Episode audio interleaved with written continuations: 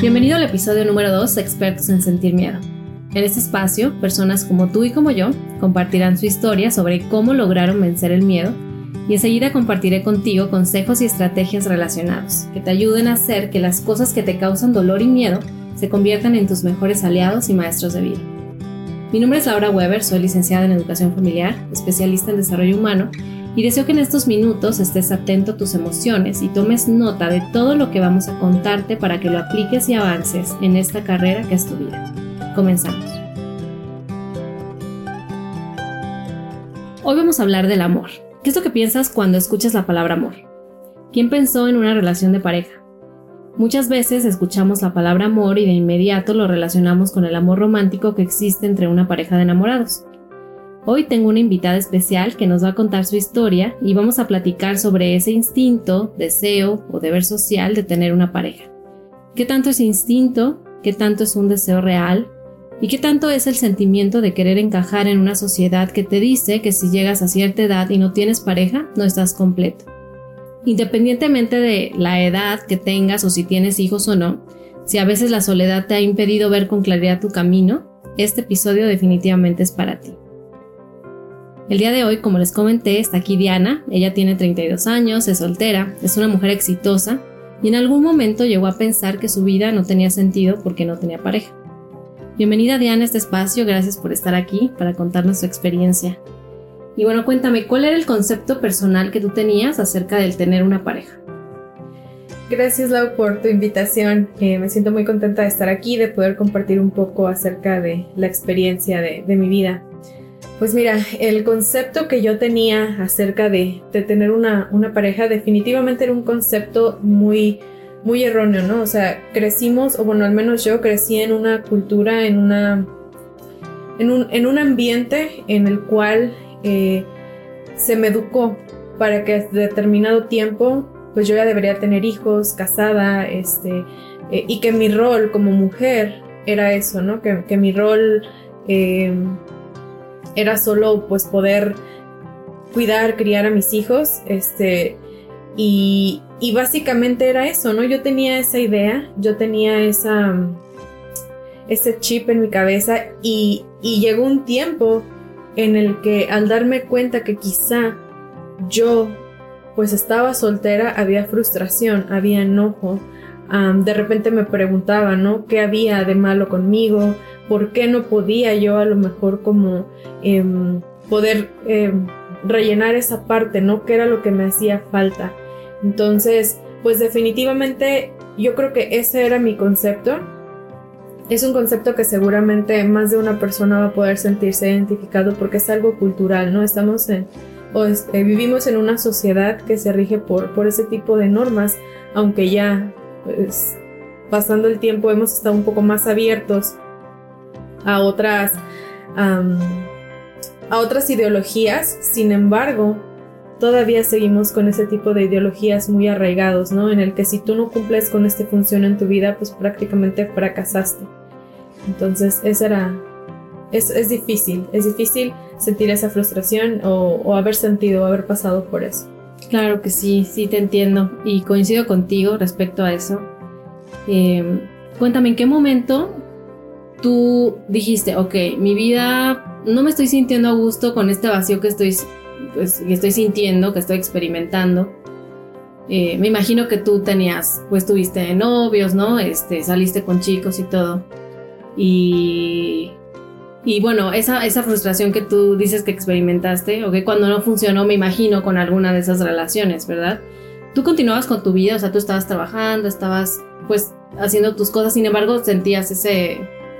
Sí, claro, o sea, siempre es, siempre es esa frustración, ¿no? De que no funcionó, a veces te preguntas, ¿no? O sea, o pienso que más de uno siempre nos hemos preguntado, pude haber hecho más, o qué hice más, o qué hice mal, a lo mejor no, no fue suficiente o no fui suficiente eh, o qué sucedió, ¿no? A veces te preguntas. Piensas, ¿qué hay de malo en mí? O sea, algo definitivamente en mí debe estar mal porque no estoy logrando eso que pienso que me haría feliz. Sí, sí, claro, o sea, sí, sí, sí hay toda esa frustración, o bueno, yo llegué a experimentarlo, ¿no? Como, como tal, de, de, de sentirme incluso, pues que a lo mejor eh, pues nadie más se iba a poder fijar en mí o, que ya ese era mi último tren, por así decirlo, o que conforme yo iba creciendo, este, ya después de los 25, 26 años, pues sabes qué, pues es que ya tienes 27, ¿no? O sea, te enfrentas a, a la tía incómoda, te enfrentas a los comentarios de la gente que a lo mejor ni siquiera te conoce, pero que de todos modos a lo mejor llegan a herir un poco, ¿no? Tu, tu sensibilidad en ese aspecto de que, oye, pues para cuándo, ¿no? o pues como que ya se te está yendo el tren, o sea, todo ese tipo de, de, de estereotipos a los que nos enfrentamos en una sociedad y, y pues sí, em, en algunas ocasiones incluso, ¿no? Compararnos con, con, otros, con otras personas al, al, al, ver las redes sociales, ¿no? Vivimos en un mundo lleno de apariencias y todo, todo, todo es, es redes sociales, ¿no? Y tú te metes a Instagram y a lo mejor ves a una persona que tiene demasiado, o tú piensas que esa persona es wow, lo máximo, porque a lo mejor posteó, hizo una publicación, una historia donde a lo mejor está viviendo una parte en su vida pero nos olvidamos que eso solo son como es instante, no es una parte pequeña, realmente no es la realidad y realmente vivimos en un mundo en el que todos pretendemos tener lo mejor, ser lo mejor, tener lo máximo, quién tiene más seguidores, em, eh, eh, todo, ¿no? Está lleno de esas apariencias. Entonces, luchar contra todo eso, dejar de compararte con, con el sentido de hacia otras personas, por ejemplo, eh, mis amigas, ¿no? La mayoría casadas, eh, con sus hijos, sus familias, hermosas familias, sus bebés eh, bellísimos, y dejar a lo mejor en un punto tú de compararte y decir, bueno, a lo mejor yo no tengo eso que ellas tienen, pero tengo esto, ¿no? O sea, hay muchas cosas que uno puede lograr y yo pienso que esto se aplica no solo, o sea, incluso puedes sentirte así estando en pareja o no. Exacto. Sí, tienes totalmente la razón respecto a lo de las redes sociales. Es un arma de doble filo, la verdad. Porque, ok, ves esa vida ideal, ¿no? Y dices, ok, algo está mal conmigo porque yo no me siento así de feliz como se ven estas personas en sus fotos. Puede sonar tonto, pero en realidad eso es lo que sucede, ¿no? Y bueno, tú tenías, eh, antes de que tú te dieras cuenta, o más bien que dejaras de sentir este vacío, Em, tú tenías un buen trabajo, ¿no? Tenías un buen trabajo, estabas, este, viajabas mucho. Cuéntanos un poquito más de lo que hacías y qué fue lo que te hizo darte cuenta que estabas en un error al pensar o al sentir como ese vacío de que no estabas completa, pues sin, una pareja. Mira, eh, pues sí es cierto, ¿no? Yo durante muchos años de mi vida, y puedo decirte que fue mi sueño hecho realidad el, convertirme en sobrecargo de, de aviación, ¿no? Eh, y como tú, como lo acabamos de decir ahorita, eh, el mundo vive de apariencias. Entonces, por fuera, las personas podían pensar, pensar que yo tenía la vida soñada, ¿no? Viajes, em, lugares donde comer, gente nueva, cultura, este, eh, comprarme lo que se me antojara, lo, lo, que tú quieras, ¿no? Sin embargo, la realidad es otra. O sea, claro que podía o tenía la oportunidad, a lo mejor que muchas otras personas quizá no tienen tanto esa oportunidad. Claro, yo la tenía, fue una ventaja del trabajo. Sin embargo, al cerrar la puerta de, la habitación del hotel, había mucha soledad, ¿no? Había como que un preguntarte, ¿es esto todo? Y obviamente era un poco más fuerte por el hecho de que pues yo no tenía una pareja sentimental en el momento, entonces ambos sentimientos de soledad como que se empalmaban y era algo muy fuerte.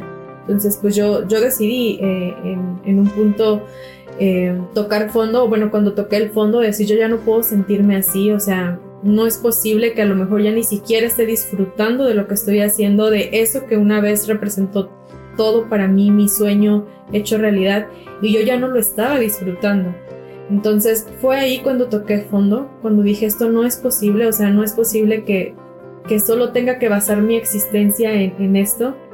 Y, fue cuando me di cuenta que debía de haber, debía de hacer ajustes, ¿no? Para, para yo poder desarrollarme primero como, como persona, como mujer y sentirme feliz, sentirme plena independientemente si estás con alguien o si no estás con alguien.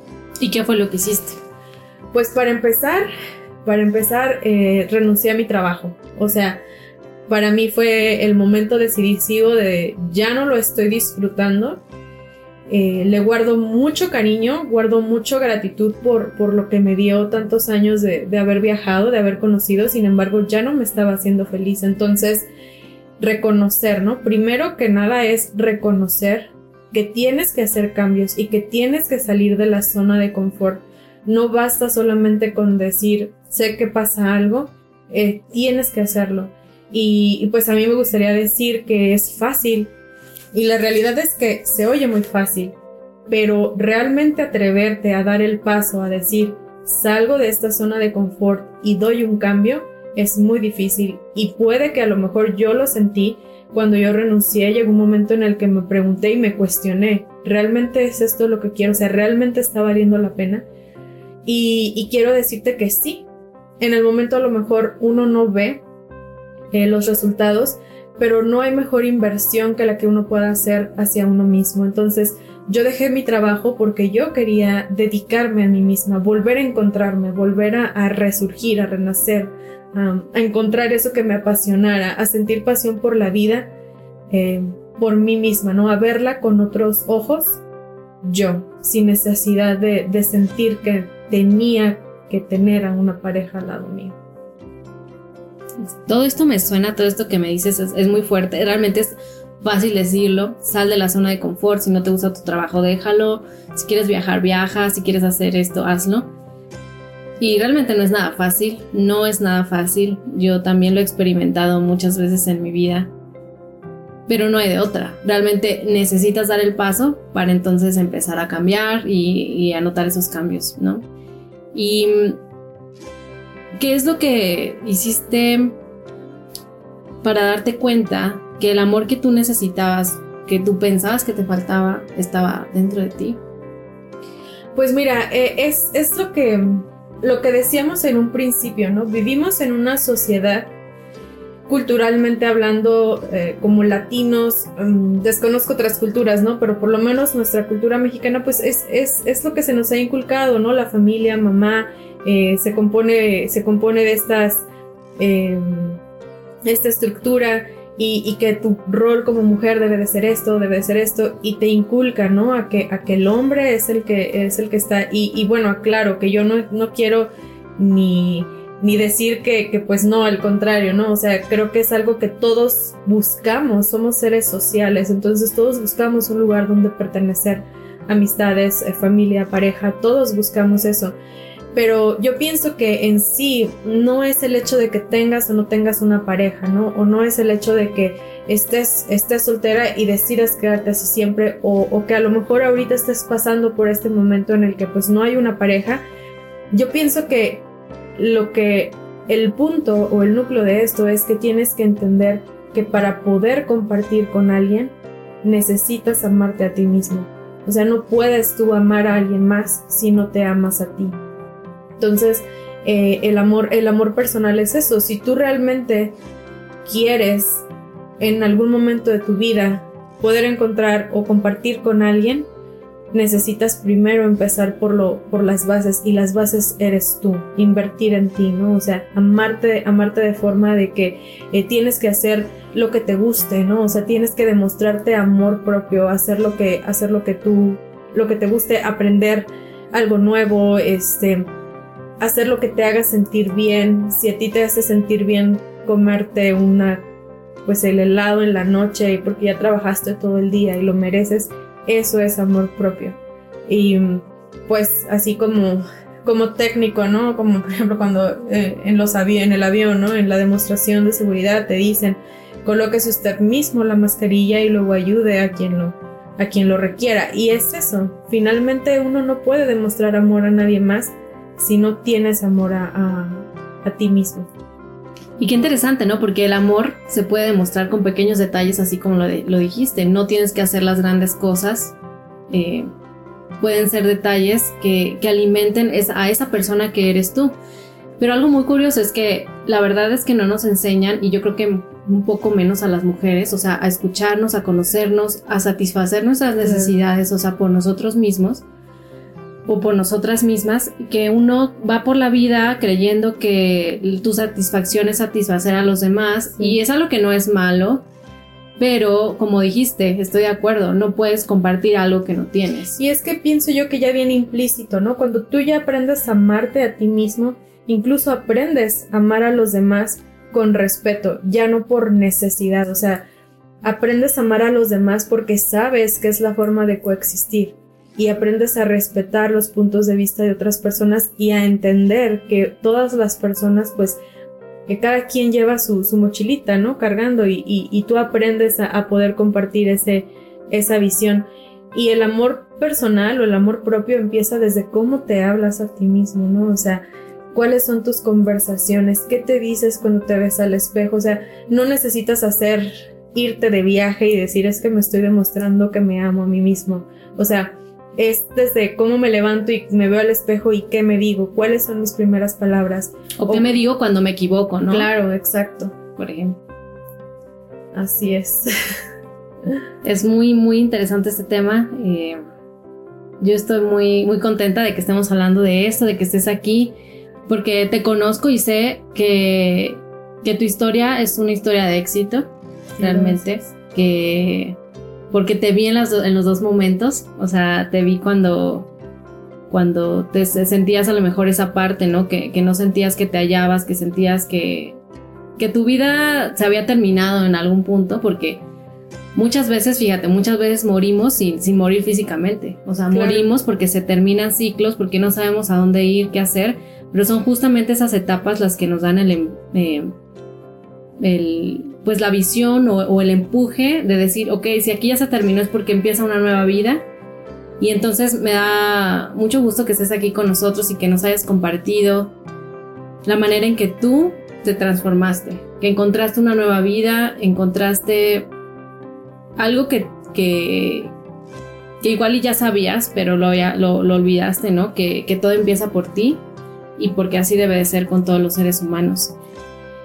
Y bueno, yo quiero solamente concluir con que, bueno, obviamente una pareja, en mi opinión, es, no es necesaria ni vital, pero somos seres sociales y entonces sí, sí tenemos ese deseo y es muy normal. Sin embargo, creo que creo mucho en, no en las casualidades, pero creo en que las cosas pasan cuando tienen que pasar y cuando pasan es por una razón y entonces es el, es el momento. La vida te va marcando el momento de lo que tienes que decidir, de lo que tienes que hacer.